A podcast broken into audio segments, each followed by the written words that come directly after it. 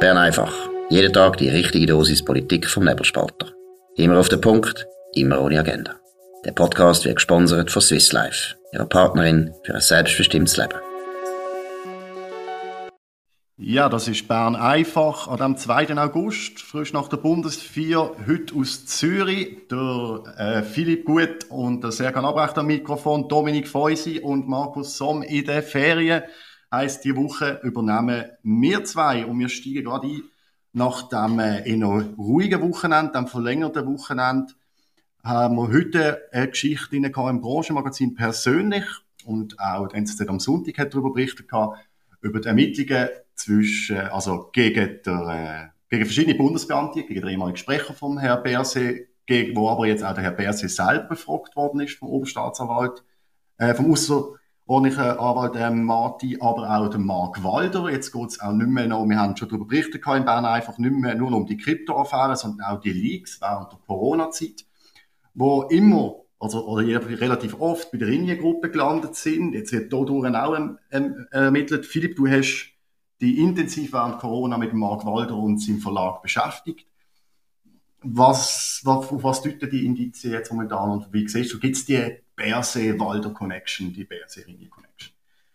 Ja, vielen Dank. Äh, sagt, kann selbstverständlich gibt es die Connections, die haben wir ausführlich und genauestens dokumentiert im Nebelspalten. Wir haben damals an Silvester vom letzten Jahr das Video gebracht, wo der Mark Walder ganz klar selber sagt, er hat die Redaktionen weltweit angewiesen vom Ringier Verlag, in dieser Corona-Zeit in ein regierungsfreundliches Bericht, die Regierung zu unterstützen, Kritik gefälligst zu unterlassen.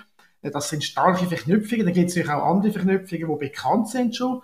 Zum Beispiel hat Ringier kürzlich ein neues Interviewheft lanciert. Der Stargast an dem Abend war wer? Der Bundesrat Berse. Der Berse hat selber dürfen ein Interview führen mit dem Stefan Eichel, hat sich ablichten in sehr künstlerischer Aufmachung, quasi im Morgenrock und verwuschelten Haar, wenn er sie hat. Nein, der Eichel natürlich verwuschelt. Und aber der, der Berse natürlich auch mit seiner Glatze in einem sehr künstlerischen, fast frivolen Umfeld. Also, das sind ganz enge Connections, die sehen wir immer wieder. Ein weiterer Punkt, wo man dazu kann sagen, ist in der ganzen Corona-Berichterstattung, wo der Bundesrat quasi wöchentlich neue Massnahmen verkündet hat, haben wir immer vorher können im Blick lesen. Also da hat offenbar eine Standleitung bestanden äh, zwischen Bern, zwischen Bundeshaus, zwischen Börsendepartement und der Ringepresse. Ich kann vielleicht dazu sagen, als Journalist ist natürlich nicht verwerflich, äh, wenn man amtsgeheime Handlungen hat. Mhm. Ähm, es ist eher das Problem vom Staat, weil die stehen unter dem Amtsgeheimnis. Ähm, ein guter Journalist muss in seiner Karriere mal verurteilt worden sein für Amtsgeheimnisverletzung. das, das heißt, das heißt einfach, er hat relevante News, er hat wichtige News. Also da muss schon unterscheiden, das Gesetz ist doch ein bisschen merkwürdig, weil das mit Journalisten daran nimmt. Es geht darum, Missstände beim Staat können aufzudecken. Ich sehe das Problem jetzt beim Amtsgeheimnis nicht auf der Journalistenseite, sondern auf der staatlichen. Klar, man stellt dich da schauen. Und wenn natürlich aber so im Ring das ist ein ganz anders gelagerter Fall, wenn da ein Verlagschef, ein CEO, also über allem steht, natürlich in der Redaktion reinredet, dann ist das sicher ja, äh, nicht förderlich und ich bin gespannt, was da der äh, Sonderermittler jetzt da herausfindet. Es ist ja, die Frage ist ja auch, man spürt das ein bisschen, wenn, also man liest es raus aus den Media-Zeitungen, die ja auch in diesem Kryptofall involviert sind, die auch ab und zu vor im Gesamtbundesrat schon gewusst haben, welche nächsten Maßnahmen kommen und welche Lockerungen es wird geben, welche Lockdown. Aber auch beim Blick merkt man, also beim Blick tun sich Journalisten ja gerade äh, distanzieren und sagen, es hätte nie irgendwie eine Abmachung gegeben zwischen Chefredaktion und Verlag, dass ich einzig und allein die Arbeit von einzelnen Journalisten gesehen, damit sie, also es ist ein bisschen schwierig, das zu glauben, wenn man weiß, dass sie eigentlich wirklich schön nach Agenda jedes Mal die Dokumente offenbar bekommen haben, welche Maßnahmen wen in Kraft treten und darum. Aber es ist halt schon die Frage, was, wie ist das für die Journalisten, oder du, du kennst es, du hast ja gerade gesagt, man muss ja einmal verurteilt worden sein, wie ist das, wenn du plötzlich merkst, hey, die Justiz von da deine Quellen aufzudecken. Jetzt gehen sie, jetzt gehen sie, die, jetzt gehen sie, die Journalisten sind ja nur befragt worden, dann wird ja nicht vorgeworfen. Ja keine Anklage gegen die Journalisten. Aber da, wenn du jetzt plötzlich merkst, hinter dir wird alles aufgeräumt, jetzt können sie ja deine Quellen aus dem Busch klopfen und so. Gut, Herr gewisse sind sicher nervös, das merkt man aber, du hast es ein bisschen angetönt, Der Blick und Tagesatz zeigen ist eine gewisse Nervosität zu spüren natürlich, weil da offenbar Connections rum sind, äh, aus der Bundesverwaltung, aus den Redaktionen. Ja, sonst, ich meine, es ist, der Quellenschutz ist natürlich sehr hoch, jetzt aus journalistischer Sicht denkt, oder? äh, geht das über alles. Man darf seine, seine Quellen an sich nicht verraten. Sie, wie du gesagt hast, Journalisten sind offenbar auch nicht Target von der Untersuchung. Es geht wirklich darum, wo ist es geleakt worden von der Bundesstelle? Gibt es da systematische äh, Seilschaften, gibt es da Connections? Wird da ständig regelmäßig Sachen rausgelegt? Und das ist jetzt ist man dran zu untersuchen. Gehen wir jetzt noch zu einem weiteren Thema, das auch die Journalisten beschäftigt, vor allem die Leser und Leserinnen oder die Lesenden oder die Leserinnen, wie man das auch heute wieder immer aussprechen. Rudolf Strahm hat äh, ein bisschen für, äh, für, für Diskussion gesorgt. In der Tamedia-Zeitung hat hat er sich sehr dezent oder direkt zu der, direkt zu der Gender-Politik und der Genderspruch geäußert, unseren alten SPler. Du hast es gelesen, was ist das Interessante im Beitrag durch? Ja, das ist ein sehr guter Artikel. Ich meine, Rudolf Strahm ist ein interessanter Kopf. Du hast gesagt, quasi Alt-SP. Mhm. Eine Zeit lang noch mit äh, Frau Samaruga, wo sie am Anfang noch für ihre politische Karriere war, quasi in der SP Thinktanks dabei, oder? wo mhm. du probiert, Sozialdemokratie ein bisschen vorwärts zu bringen, ein bisschen, ja, sagen wir, mehr Richtung Volkspartei, ein bisschen ein bisschen bürgerliche Ecke zu bringen. Äh, die Sachen sind aber längstens vorbei. Äh, Frau Samaruga, kommen wir vielleicht noch an ein anderes Thema drauf, nämlich zusammen mit der Energie, entwickelt es da in eine andere Richtung. Aber Rudolf Strahm ist einfach eine interessante Stimme, das muss man sagen. Er hat nicht immer recht aus meiner Sicht politisch. Er ist ein Link, aber er ist ein offener, aufgeschlossener Linker. Und er hat da jetzt interessante Bemerkungen gemacht zu einer ganzen Diskussion um Gender, du hast angesprochen, um, die, um den Sprachterrorismus und der Rudolf Strahm warnt da von Jakobinismus, also während den Jakobinerinnen und Jakobinen da, da macht er dann aber auch wieder kein generisches Maskulin.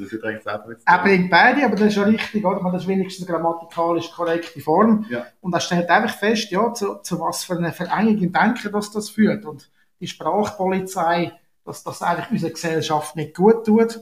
Und dass das, man merkt es ein bisschen, er sagt es nicht so direkt, also greift die Linke nicht direkt an. Aber wenn man schaut, ich meine, Frau Wagenknecht, Sarah Wagenknecht von Die Linke, also noch viel linker als der Herr Strahm natürlich, in Deutschland kommt zu ähnlichen Schluss. Sie sagt das auch in einem sehr interessanten Buch, oder, dass quasi die Linke eigentlich nicht Politik machen für ihre ursprüngliche Klientel, für, denen, für die Leute, wo es schlechter geht, die es schwierig haben im Leben, wo, wo Arbeiter äh, auch sind, sondern es ist eine total abgehobene, eine absurd abgehobene, elitäre Politik, die sich mit Scheinproblemen beschäftigt, wie eben irgendwie mit Gendersternchen, mit äh, mit Toilette. Toiletten für, für Trans und weiss nicht was, für andere Leute. Hat gar niemand etwas gegen die Leute, die sind ja akzeptiert in unserer Gesellschaft. Wenn es pro 1000 oder 10.000 so eine Fall gibt, ist doch das kein Problem. Aber dass man nachher mit Steuergeldern da jetzt irgendwie genau gleich viele Toiletten aufstellt wie für Männlein und Weiblein, das ist sicher völlig abgespaced. Und eben die Linken, die ein bisschen Wiff sind im Kopf und nicht einfach in dem heutigen linken Mainstream mitmachen. Oder die, die stellen das fest, dass man da Kernprobleme eigentlich von der eigenen Klientel verladet und eine Politik macht für eine abgehobene, städtisch-urbane Salonlinke. Also wir macht ja wir machen ja sogar das eigene Klientel kaputt oder wir greifen es an. Ich tue jetzt ein anderes Beispiel nehmen. Das ist ja auch etwas, was der gesamten Woke-Kultur rauskommt. Es muss alles inkludierend natürlich sein. Das ist der linke Gedanke. Es muss ja alles kollektivisiert, äh, kollektivisiert sein obwohl dann passt die Identitätspolitik, äh, Identitätspolitik nicht dazu, aber kommen nachher dazu, zu dem Thema, aber einfach das Inkludieren, das Ganze, das Abschaffen von, von, von Unterschieden, die uns Gott oder wer auch immer gegeben hat, männlich und weiblich, aber auch wir haben jetzt auch gerade den Fall, wo jetzt wirklich die Schweizer Presse wieder, wieder, ähm, wieder äh, dominiert, das ist jetzt die, die kulturelle Aneignung, wo jetzt auch eine, einer Band, eine Stadt Berner Band ja vorgeworfen wird, was dann aus einer Brasserie geschmissen worden ist, wo die Linken dass die Stadt Bern SP denen ja auch gesagt hat, ja, das ist eben richtig, das ist eben selber die Schuld. Und du musst fast, das sind, das sind mit 20er Reggae-Musiker, die sind politisch vermutlich einfach in der alternativen Szene zu Bern verordnet und werden aber von der SP selber noch kaputt gemacht, dafür ihre eigenen Leute genug. das, sehen wir, das ist natürlich jetzt der Jakobinismus, oder, wo man mhm. da quasi von oben herab mit dem äh, geistigen Schafott willst, also Leute von der, von der Bühne jagt und so das ist ja völlig absurd. Ich meine, die ganze Kulturentwicklung, äh, schau das einmal an, das, das lebt vom Austausch, es lebt von der Befruchtung von anderen Kulturen, das ist ja selbstverständlich. Ich meine, sonst können wir aufhören mit Pizza essen, wir dürfen auch äh, kein Japaner mehr erlauben, dass er irgendwie seine, seine Gabel in Funditöpfe hat und so. Ich meine, das ist, das ist nachher das, das Resultat, oder? Ich meine, das ist eine ein sterile, äh, völlig, ja, eine Säuberungskultur, die eigentlich stattfindet und das, da hätte ich der Geschichte man, wo so Sachen hinführen. Also das ist, das ist der ganzen, ja, es ist, es ist lächerlich im ersten Moment, aber es ist eben sehr ernst. Man muss das sehr ernst nehmen. Wenn die Tendenzen weitergehen, dann ist es eigentlich fertig mit unserer freien, offenen Gesellschaft, wo man kann denken und sagen, was man will, wo aber auch offen ist im Austausch. Die Linken tun ja die ganze Zeit behaupten, auch, auch übrigens in den sozialen Medien, da sind sie am präsentesten, sind vor allem die Bürgerlichen, also Leute wie du und ich, wo das jetzt immer zu einem Thema würden machen. Sie würden ja gar nicht so oft über das diskutieren etc. Aber ich finde das halt schon, es zeigt halt schon, wenn jemand wie der Rudolf Strahm kommt und sagt, hey, passet auf, das ist der Kompass, ist völlig falsch gestellt momentan. Geht weg von dem Seich, das bringt nichts. Zeigt das erstens mal auf, dass es wirklich alte, der Altlinken äh, Sorgen macht, in welche Richtung das geht. Und das Zweite ist, das ist halt meine Frage, da bin ich mir auch nicht sicher, versteht das die jetzige SP-Führung? Sieht sie das? Weil du siehst ja, die kantonalen Wahlen sind ja sind miserabel gewesen bislang für, für die SP, am meisten verloren von allen Parteien in der Schweiz. Und offenbar auch Rudi Strahmer sagt, hey, die Politik, die wir momentan machen, die schadet uns eigentlich nur durch die Blumen. Ähm, kommt es an? Kommt es bei der Parteileitung an? Nein, das ist nicht zu vermuten. Du hast es angetönt, oder? Ich meine, die SP ist nur noch am Verlieren in den kantonalen Wahlen. Und das jetzige Führungsduo ist sicher nicht äh, optimal aufgestellt und man ist da auf einem, auf einem falschen Trip. Das ist eindeutig. Ich meine, wir haben in der Welt dermaßen grosse Probleme, die es zu lösen gibt und beschäftigen sich eigentlich nur mit solchen Nebenschauplätzen. Es ist einfach immer wieder erstaunlich zu beobachten, wie, wie es gelingt, ganz kleine Gruppen, zum Teil akademische Zirkel, also Diskussion um kulturelle Aneignung, mit dem Berner Rasta-Lockenfall, das kommt von amerikanischen Universitäten raus. Auch da sind es kleine Splittergruppen im Prinzip, die so radikale Forderungen haben. Ich komme gerne mal auf die Strahm-Kolumne zurück. Er hat dort eine kürzlich verstorbene ähm, Altfeministin erlebt, im 94 verstorben. Und die Frau hat einen Mailwechsel gehabt, nur als Strahm vorliegt, mit heutigen Universitäten, wo sie vom biologischen Geschlecht redet und sagt, ja, man sollte sich doch einsetzen, dass in Ländern eben Afrika, im, im arabischen Raum, dass da Frauen nicht diskriminiert, zum Teil umgebracht werden, oder? Und dann hat die Antwort von der heutigen Unis ist in einer Kommission, in der man gesagt hat, das Wort biologisch soll sich streichen. Also man will nicht mal wahrhaben, dass es biologische Geschlecht gibt. Das zeigt einfach die, ja, die totale Verirrung. Und wenn du auf die Straße gehst und die Leute fragst, die wenigsten Leute, oder? äh, können mit dem irgendetwas anfangen. Es ist völlig klar, dass auch der Fall Bern mit den Rasta, äh, dass man die Leute von der Bühne äh, gejagt hat, dass das bei der Bevölkerung überhaupt nicht ankommt. Also da ist wirklich in einem, man verschlüpft sich da in einer völlig esoterischen Abgabenecke, wo man politisch letztlich nicht keinen Erfolg hat. Es ist auch, es ist halt schon lächerlich und absurd, aber tatsächlich gefährlich, wie du sagst. Noch ein Beispiel, wo man letztens gesehen hat, also bei linken Demos und so gibt es die Demo-Züge zum Beispiel, auch in Berlin hast du das gesehen, Queer People for Palestine. Und, so, und dann so die, das ist ein ganz komischer Mix, so, so Leute, die sich halt so queer anziehen und dann aber noch mit Arafat-Schal und so. Und dann geh mal irgendwie in die Westbank und, und die go queer anziehen oder als, als, als Transe rumlaufen. Da wirst du je nachdem wirst steinig auf ein Gebäude geworfen. Also es ist so irre, es ist so absurd. Die Vermischungen, die es dort gibt und auch in der Identitätspolitik, das ist Ganz speziell, jetzt gehen wir aber noch weiter zu einer anderen SPlerin, beziehungsweise zu einem SVPler und einer SPlerin. Der Fraktionspräsident Thomas Aschi hat ein grosses Interview gegeben, jetzt über, über, die, über das verlängerte Wochenende und doch eine recht krasse Forderung gestellt. Um, um was ist es gegangen? Ja, der SVP-Fraktionschef Aschi hat gesagt, dass Frau Samaruga hinter vorne jetzt rankommt mit dem Energiedossier und der Vorschlag von ihm ist es, dass sie das abgibt, wenn sie das nicht auf die Reihe kriegt. Und zwar soll Uli Moore das übernehmen. Das wirkt natürlich für den ersten äh, Blick ja, ein bisschen krass. Wir haben die Departementaufteilung in der Schweiz, aber es ist äh, durchaus ein ernstzunehmender Vorschlag vor dem Hintergrund, dass wir eine unglaubliche Energiekrise vor uns haben. Es, sind, es ist nicht die SVP oder es sind nicht irgendwie äh, rechte Schwarzmaler, die da von Blackouts im wörtlichen Sinn äh, reden, sondern es sind die Bundesstellen selber, oder? mehrere, die davon warnen, sei das Elektrizitätskommission, sei das andere, ja. die gesagt haben, in den nächsten paar Winter wird uns der Strom auskommen, werden schwere, lang andauernde, kann das heißen, Strommangellagen haben. Und jetzt hätten die Warnungen nochmal müssen verschärfen. Also jetzt kann es sogar im nächsten Winter schon bereits der Fall sein. Und ich finde das ein unglaublicher Vorgang, dass man in einem dermaßen wohlhabenden, industrialisierten Land im 21. Jahrhundert dass man da plötzlich sagt, man hat zu wenig Energie, zu wenig Strom Und es ist nicht einfach irgendwo, weil es, weil es irgendwie eine Naturgewalt gekommen ist. Selbstverständlich hat jetzt der Ukraine-Konflikt auch eine Auswirkung, aktuell, aber im Hintergrund sind viel größere äh, Ursachen am Wirken. Man kann jetzt da Anlass und Ursachen äh, muss man auseinanderhalten, wie man sie in der mhm. Geschichtswissenschaft ja. im ersten Semester schon lernt. Oder? Die Ursachen gehen viel weiter zurück. Und das ist die total verfehlte Energiepolitik von der Schweiz.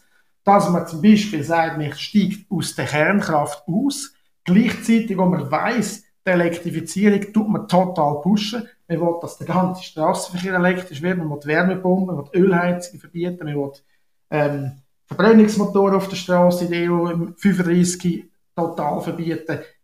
Das braucht einen enormen Zuwachs an Strom und das kann man einfach nicht mit ein paar Windrädern und Photovoltaikanlagen, besonders in der Schweiz, regeln. Die Schweiz ist kein Windland und sie ist auch nicht geeignet im Winter und wenn es wüst ist, durch Photovoltaikanlagen, dass das langt einfach nicht, um Netzstabilität aufrechtzuerhalten. Also da sind wir in einer grossen Krise und es kann von mir aus einfach nicht sein, dass man sich nachher mit so Nebensächlichkeiten beschäftigt. Da haben wir ein ernsthaftes Problem, wo wirklich die Wirtschaft, die Gesellschaft für ganz grosse Herausforderungen wird stellen. Ich bin da genau deiner Meinung. Ich finde aber trotzdem, dass die Forderung vom Aschi, ihr das Dossier eigentlich entziehen. Ich sage, gib das ab.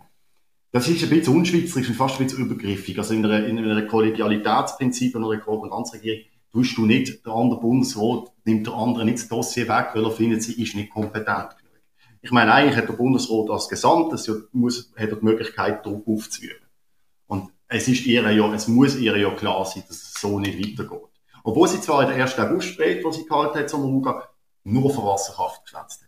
Die ganze Wasserkraft ist Zukunft. Mit der Wasserkraft schaffen wir es. Mit der Wasserkraft wird die ganze Stromanlage dann, dann doch behoben. Gut, zur Wasserkraft kann man sagen, no, das, das Problem ist da, also die Schweiz hat ja eigentlich einen super Strommix, oder? Mhm. Mit rund zwei Drittel Wasserkraft, rund ein Drittel Kernenergie, etwas klimafreundliches gibt es eigentlich gar nicht. Und das machen wir jetzt kaputt, Vorsätze. Und bei der Wasserkraft, wie gesagt, kommt eben das, Problem dazu. Sobald du irgendein Projekt hast, wo du Staumauer erhöhen wo du den Stausee vergrößern wo du ein neues Kraftwerk bauen dann hast du genau aus den linksgrünen Kreisen, wo das fordert, genau so einem Umfeld, hast du wieder Einsprecher, die das verzögert, die das unmöglich machen. Also da ist natürlich die, die grün-linke Politik auch in sich sehr widersprüchlich. Ja, So, jetzt schließen wir noch schnell mit einem letzten Sommerthema. Es ist ein tragisches, es ist wieder ein tragischer Unfall passiert. Ähm, auf der Ascherwanderstrecke im Appenzell, da ist, ist eine Frau mit ihrem Kind in, äh, in Tod gestürzt. Das hat gerade ähm, im, ähm, am, gerade vor kurzem wieder so einen Unfall gegeben. Ähm, und jetzt wünschen sich natürlich Touristen, dass der, die Wanderweg äh, sicher gemacht ist. Leute fordern Geländer bei den Wanderweg. Experten sagen das jetzt, ja, ist gefährlich, man muss zunahmen und dort noch etwas. Ja, das ist ein bisschen speziell gefunden, weil eigentlich ich gehe auch ab und zu wandern, bin noch gerne Bergen, hauptsächlich im Bündnerland, nicht im Appenzell, und ja, sie sind gefährlich. Also die Wanderwege, das sind halt nicht, also manchmal sind sie mal Wanderwege, oder es sind alpine Wege, oder es ist einfach nur noch ein Trümmerpfad, der da ist. Ich finde das noch interessant, dass jetzt die Leute auch immer kommen, kaum passiert ein Unfall neu, wie wir die Geländer anbauen. Am besten noch irgendeine Matte unten drunter legen und da noch etwas hin. Also würden wir alle nicht mehr, wären nicht mehr fähig, eine Strasse überqueren oder einfach auf einem Weg laufen, ohne dass, dass es Sicherheitsmaßnahmen gibt, die uns äh, vom Tod bewahren.